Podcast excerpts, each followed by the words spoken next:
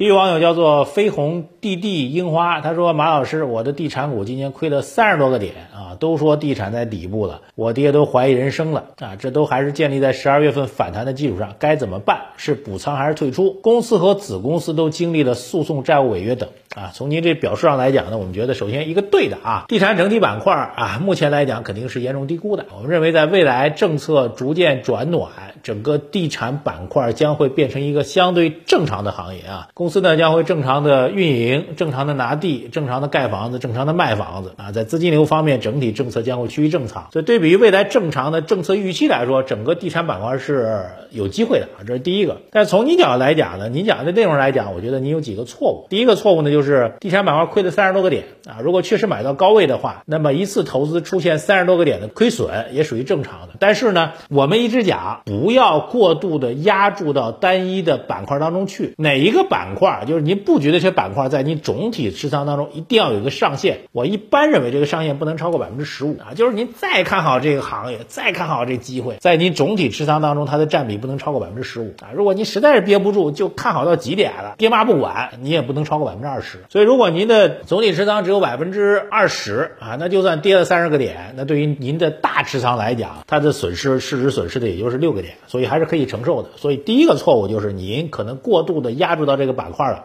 第二点，从您的表上来讲呢，我觉得您都不是压住这板块儿啊，您压住的什么？您后面最后一句，公司和子公司都经历了诉讼、债务违约，所以您不止压住到这个板块儿，您可能是大幅度的持仓的比例压住到了单个的个股，否则您就不会说公司和子公司都经历了诉讼、债权违约。过多的资金比例压注到某一只个股，这是一个极大的错误，因为哪怕是再好的公司，它也会出现剧烈的波动，更何况您对它的底还没有那么明确的情况下，所以。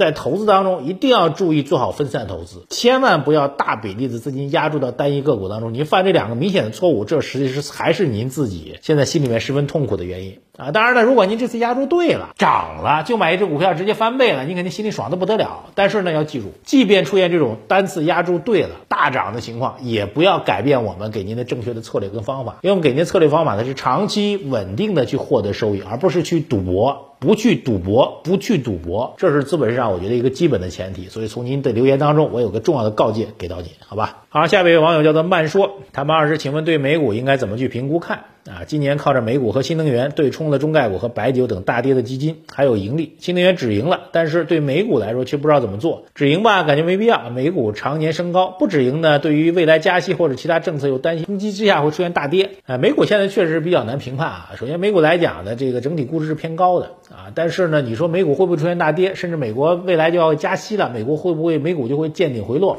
我觉得其实真的很难判断，这确实是一道很难的题。因为我们在大多数情况下，我们可以判断的就是市场严重。低估的时候，慢慢去买，耐心等待，这是最简单的一个方法。但市场到了所谓的高位之后，是不是该出来？其实是一个很难判断的一件事情啊。那美国股市呢，就更加复杂，因为至少有几个点。美国股市，你说现在高估吗？显然处于高估状态啊。但是呢，它这些龙头的品种，因为它的指数上涨主要是那几个龙头品种，就是我们说的 F A N G 啊，这些公司在上涨。那些公司回到单独的科技创新也好，互联网的这个产业机会也好，好像没有见。